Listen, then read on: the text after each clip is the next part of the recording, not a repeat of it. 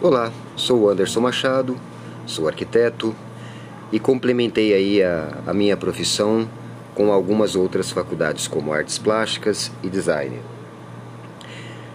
Essas duas áreas que fiz a complementação do meu currículo, eu achei elas muito importantes, porque cor, linha, forma, você vê na quando você faz arquitetura, mas é muito superficial.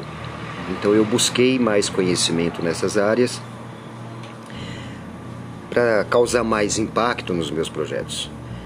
Você já contratou um profissional? Você sabe como funciona a, contratação? Me dê um alô, um grande abraço.